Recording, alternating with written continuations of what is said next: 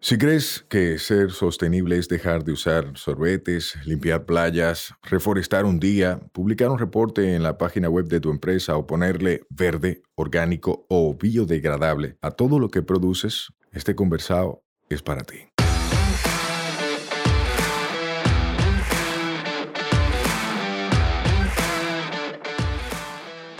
Hola, somos Mibisai, los motores detrás de Tinglar y una vaina verde, y hoy vamos a tener un conversado sostenible. En cada conversado sostenible te ayudaremos a romper paradigmas y te compartiremos alternativas y herramientas para que acciones ya, sin excusas.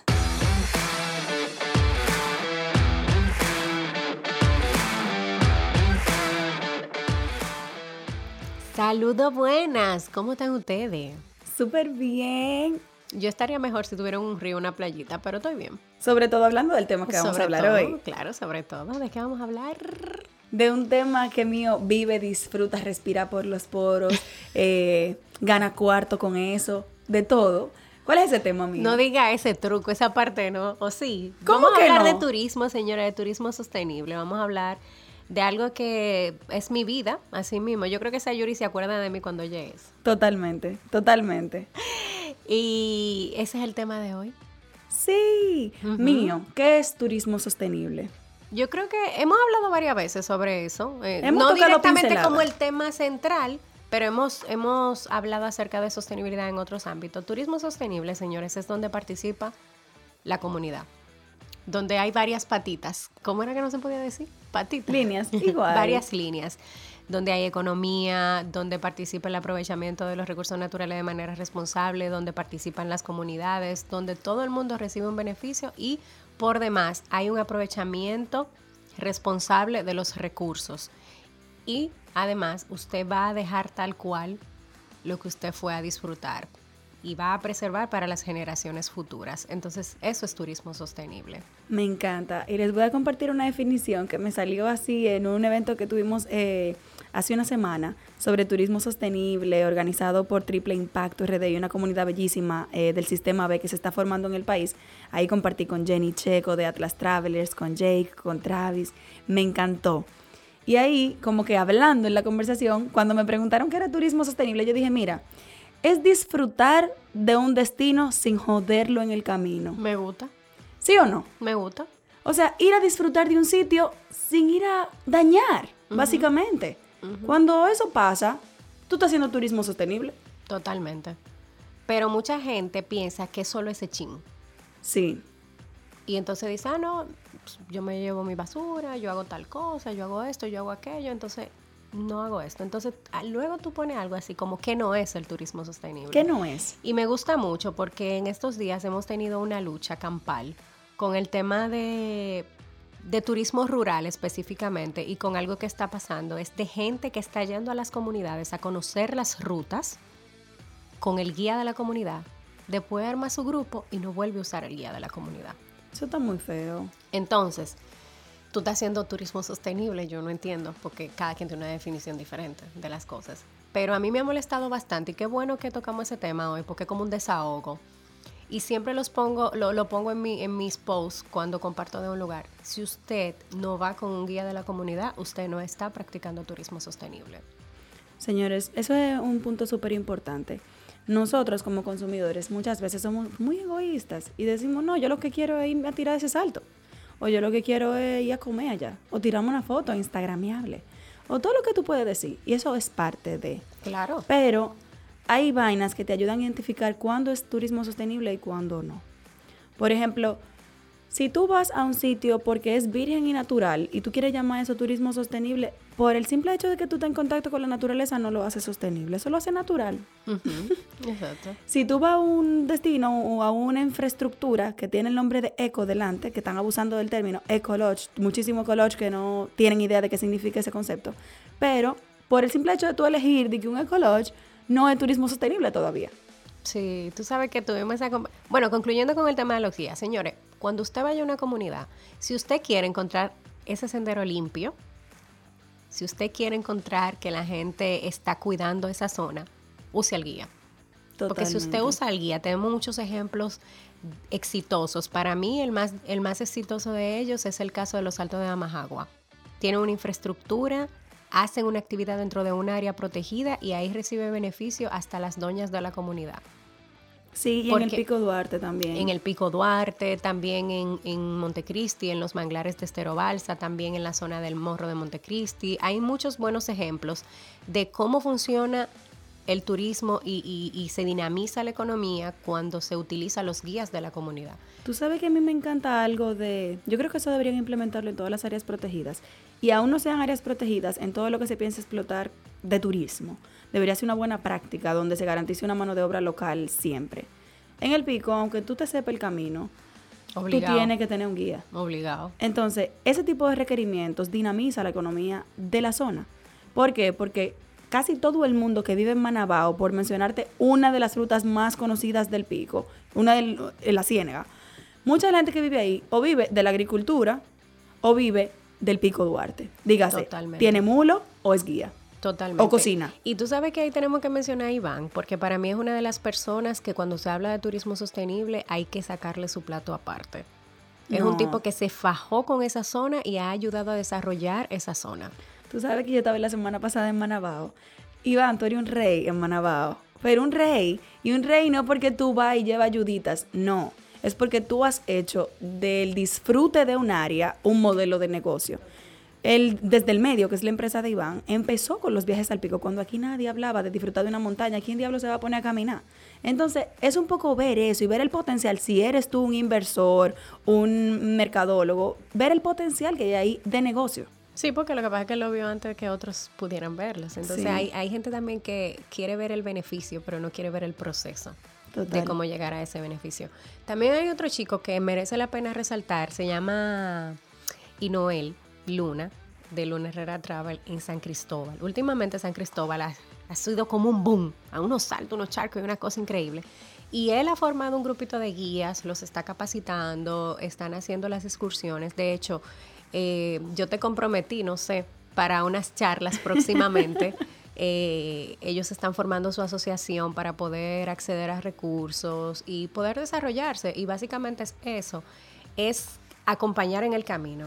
Una experiencia, yo tengo millones, puedo hablar una hora aquí de experiencia con gente en comunidades, pero la más reciente, cuando íbamos a abrir la tienda, que empecé a viajar por varios lugares, llegué, hay una historia que me, me toca mucho, que es la de Hacienda Cufa, Doña Sara tenía prácticamente un año que no abría por la pandemia.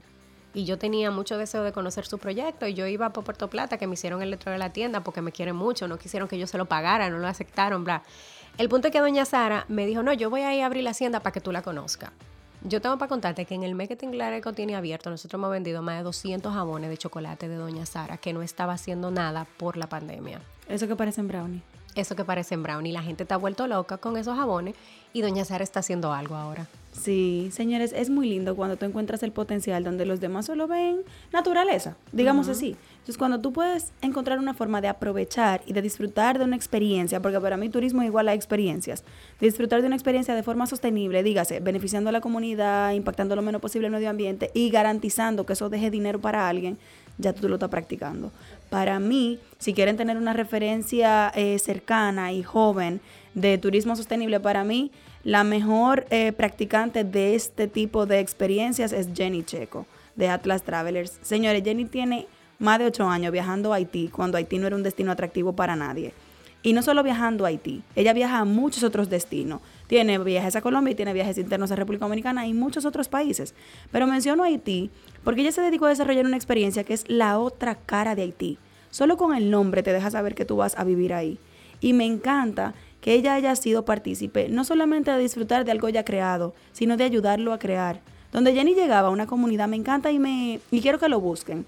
Cuando Jenny llegaba a una comunidad y no encontraba guías, ella hablaba con las personas y decía, mira, yo quiero que vayamos a tal sitio que dure tanto tiempo, que podamos tener este tipo de experiencia y la gente la desarrollaba.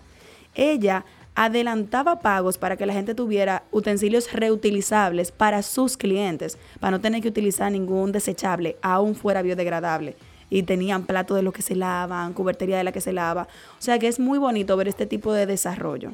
Sí, tú sabes que también tengo a Jenny desde el inicio del, del capítulo. Y Jenny, de hecho, yo he vivido esa experiencia de la otra cara de Haití con ella. Y para mí fue impresionante. O sea, nosotras nos conocíamos antes de eso, pero ese viaje selló nuestra amistad. Porque yo vi la forma en la que ella se lleva, cómo todo el mundo la adora en Haití. Ella utiliza guías de Haití. Ella se sabe la ruta. Sí. Ella se la sabe, ella puede ir sola, pero ella nunca va sola. Ella siempre va con alguien de allá de Haití. Entonces, a eso era lo que me refería al principio y se extrapola a cualquier destino. O sea, usted no tiene por qué llegar y quitar al otro del medio. No, ¿cómo te aporto? ¿Cómo Tiene te ser- incluyo? tiene que ser inclusivo. Exacto, ¿cómo te incluyo? ¿Cómo aprovechamos tu recurso para tu bolsillo y para el mío? Entonces, no solo para el mío. Y eso es una de las cosas que, que- que me encanta de Jenny. Ellos también han desarrollado una ruta muy linda a través de Chocolate Mountain en Puerto Plata. Hacen la ruta del cacao con, con las chicas de, de Chocolala, con las chicas de Chocali. Viven una experiencia súper chula. Y ahora acaban de abrir el huerto en Santiago. Entonces, para mí, es una pareja, Ryan y Jenny, que, que son ejemplos de, de cómo trabajar y de cómo beneficiar a otros también. Señores, no se coman todo ustedes. Yo voy a hacer un paréntesis aquí. Porque estamos tirando puya hace rato, yo siento. Eh, No, pero no yo voy a- no, estamos tirando puya hace rato y voy a hacer un paréntesis aclaratorio porque a mí me gusta la vaina así como de frente. Miren, atención influencers, eh, gente que desarrolla experiencias, que se va a montear, que tiene su club, su can, que lleva grupo, que cobra por eso grupo que lleva y que le cobra las marcas por potenciar un destino. Coma y de comida.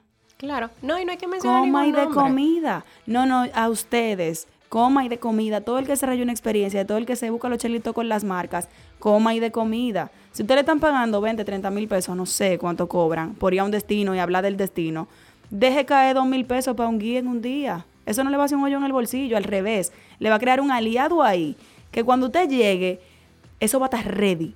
Entonces no va a tener una mala experiencia ni tú ni ningún cliente tuyo, porque la comunidad cuida lo que le da de comer. Y tú sabes otra cosa, a mí me molesta sobremanera cuando yo escucho que le están pidiendo un intercambio a un guía para que le dé, para que lo lleve a una zona. Señor, un guía Tú has viajado conmigo, no tengo que decirlo, o sea, donde yo voy, yo puedo tener un intercambio de hotel. Sí, porque tú me invitaste y tú quieres que yo vaya. Y probablemente durante la pandemia yo no cobré un peso para ir a ningún hotel porque yo entendía que era mi aporte para ayudar. Pero al guía, mi amor, hay que pagarle. Claro. Porque esa es la comida. Bueno, contigo viví la experiencia de Cabo Cabrón, que el guía que utilizamos en ese momento tenía un empleo en, en- en un hotel y Sí. lo habían cancelado. Y lo que nosotros le dimos era el sustento de su familia por esa semana, porque es lo que te haber echando día 500 pesos. Totalmente. Entonces, señores, dejen de querer ahorrárselo todo o ganárselo todo. Métalo en el presupuesto. Así como usted se para en el supermercado a comprarse una botella si usted bebe. Así mismo saque los cuartos del guía. Que no es más de dos mil o, o tres mil o, o mil pesos. O sea, señores, de verdad. Yo he llegado a lugares donde me dicen, no, porque fulano vino y me pidió un intercambio para que yo lo llevara al salto. No, de verdad, eso no, es, eso no está bien. O lo llevé al salto la primera vez y después ya viene solo. Vamos a ser inclusivos. Eh, porque el turismo sostenible es para todos y en- esto es una cadena donde todos podemos ganar.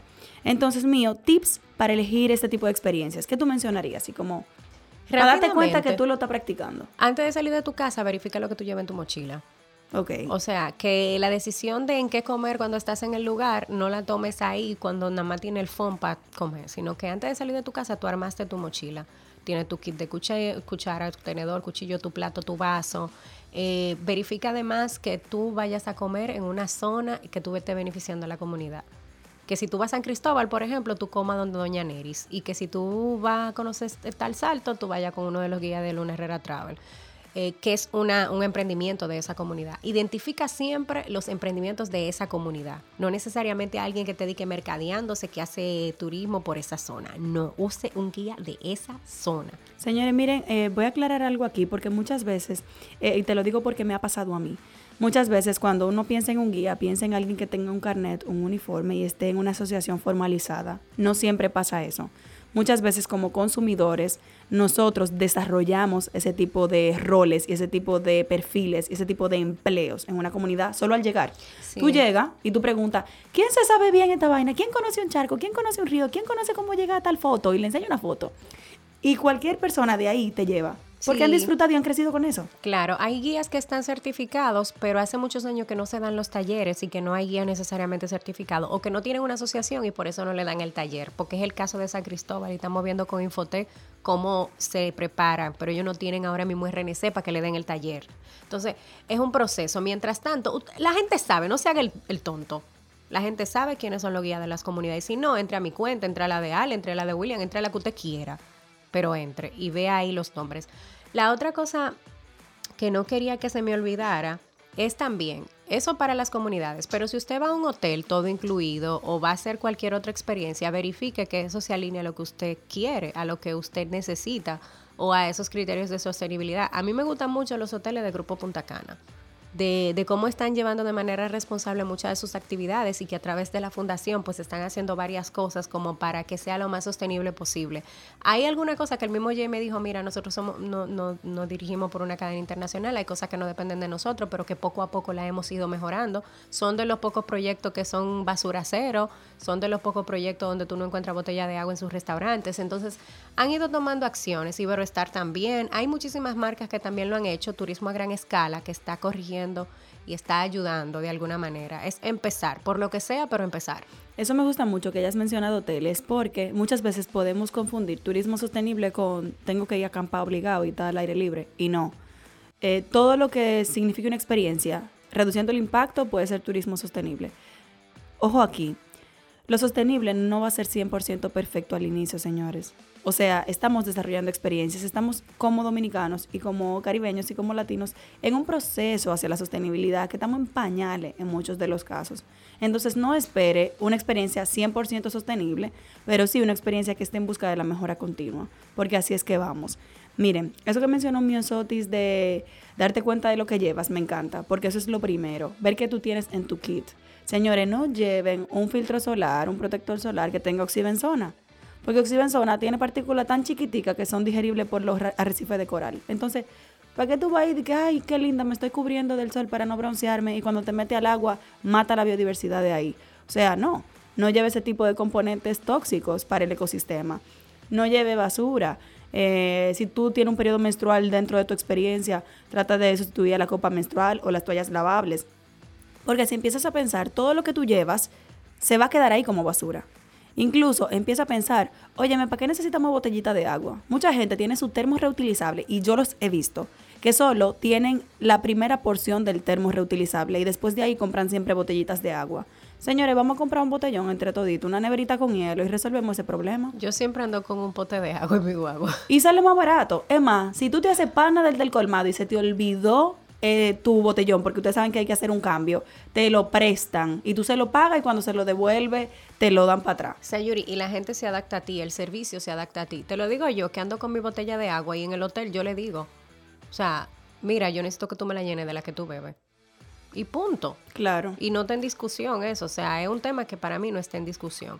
Por la pandemia hubo varias cosas que cambiaron un poco y es entendible me ha pasado también en hoteles que he ido que el servicio de room service es totalmente en plástico por el tema de la pandemia. ¿Qué yo hago? No lo pido. Claro, me voy al restaurante. Exacto.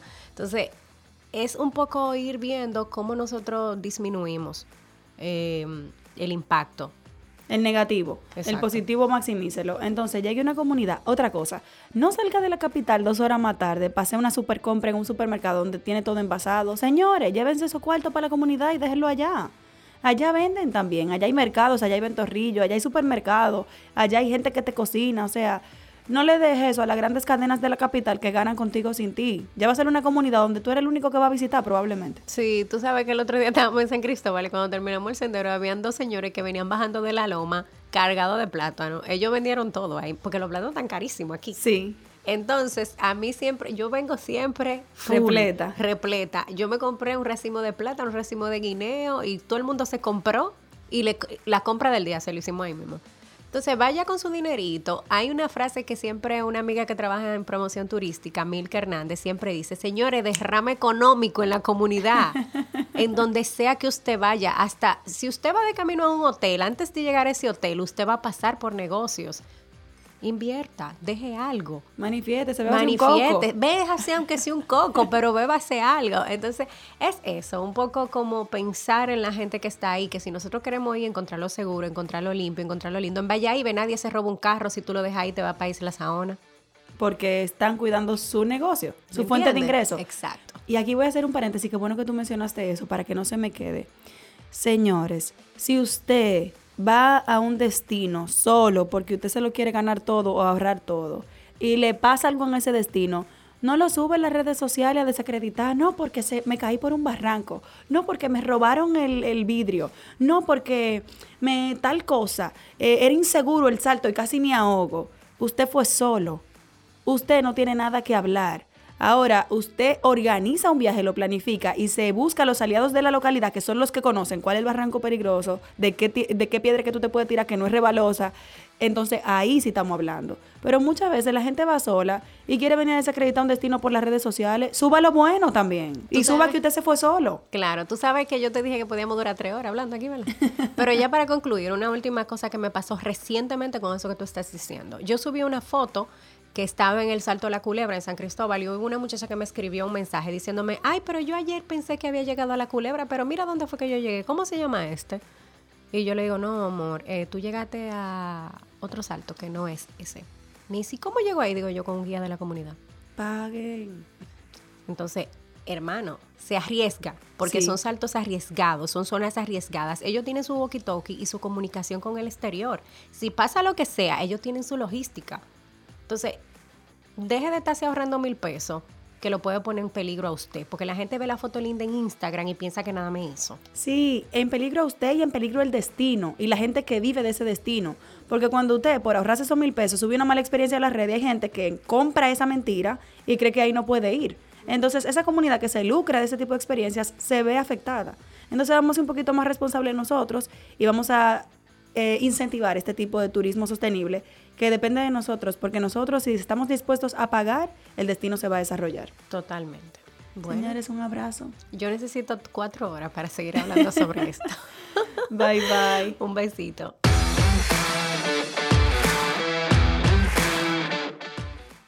Este podcast se graba en nuestra casa, M33.